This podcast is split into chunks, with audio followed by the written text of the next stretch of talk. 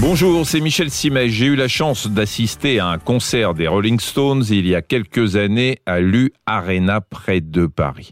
Alors d'abord, j'ai été subjugué par euh, la forme de Mick Jagger qui à 74 ans à l'époque n'arrêtait pas une seconde. Il est vrai qu'il fait beaucoup euh, de sport, ce qui se voit sur son physique. Pas un gramme de trop, pas de brioche, il saute, il danse, il court, c'est impressionnant. Mais ce n'est pas Mick Jagger, qui m'a donné envie de vous parler de ce concert. Quand le concert a démarré, le son était tellement fort que c'en était douloureux, et là, ça pose vraiment problème. Les premières notes de guitare de Keith Richards, qui commençait le concert, étaient à la limite du supportable. Apparemment, euh, ils avaient un peu baissé le volume dans les minutes qui avaient suivi, mais, et je vous assure que j'étais pas le seul, dès le début, ça a été la course au bouchon d'oreille. Et j'ai passé tout le concert avec des bouchons qui ont atténué les effets de cette orgie de décibels, du moins je l'espère. Alors il y a une législation qui concerne le nombre de décibels à ne pas dépasser aussi bien dans un concert que dans une boîte de nuit, mais apparemment tout le monde ne l'a pas lu. Il faut bien comprendre que dans notre oreille interne, celle qui est directement reliée au cerveau grâce au nerf auditif, celle qui transforme les sons en influx nerveux, il y a des cellules.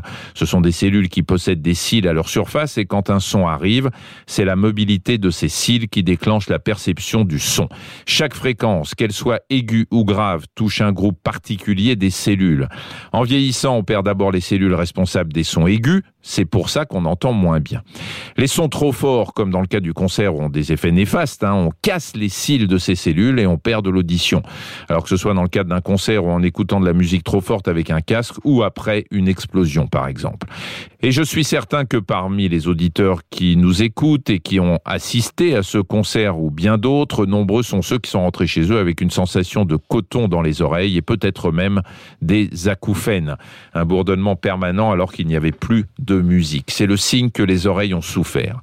Deux conseils. Aux organisateurs d'abord, Satisfaction c'est bien aussi avec 30 décibels de moins. Aux amateurs de concerts ensuite, munissez-vous de bouchons d'oreilles spécialement vendus pour les concerts. Ils laissent tout passer sans dénaturer la musique mais réduisent le volume sonore.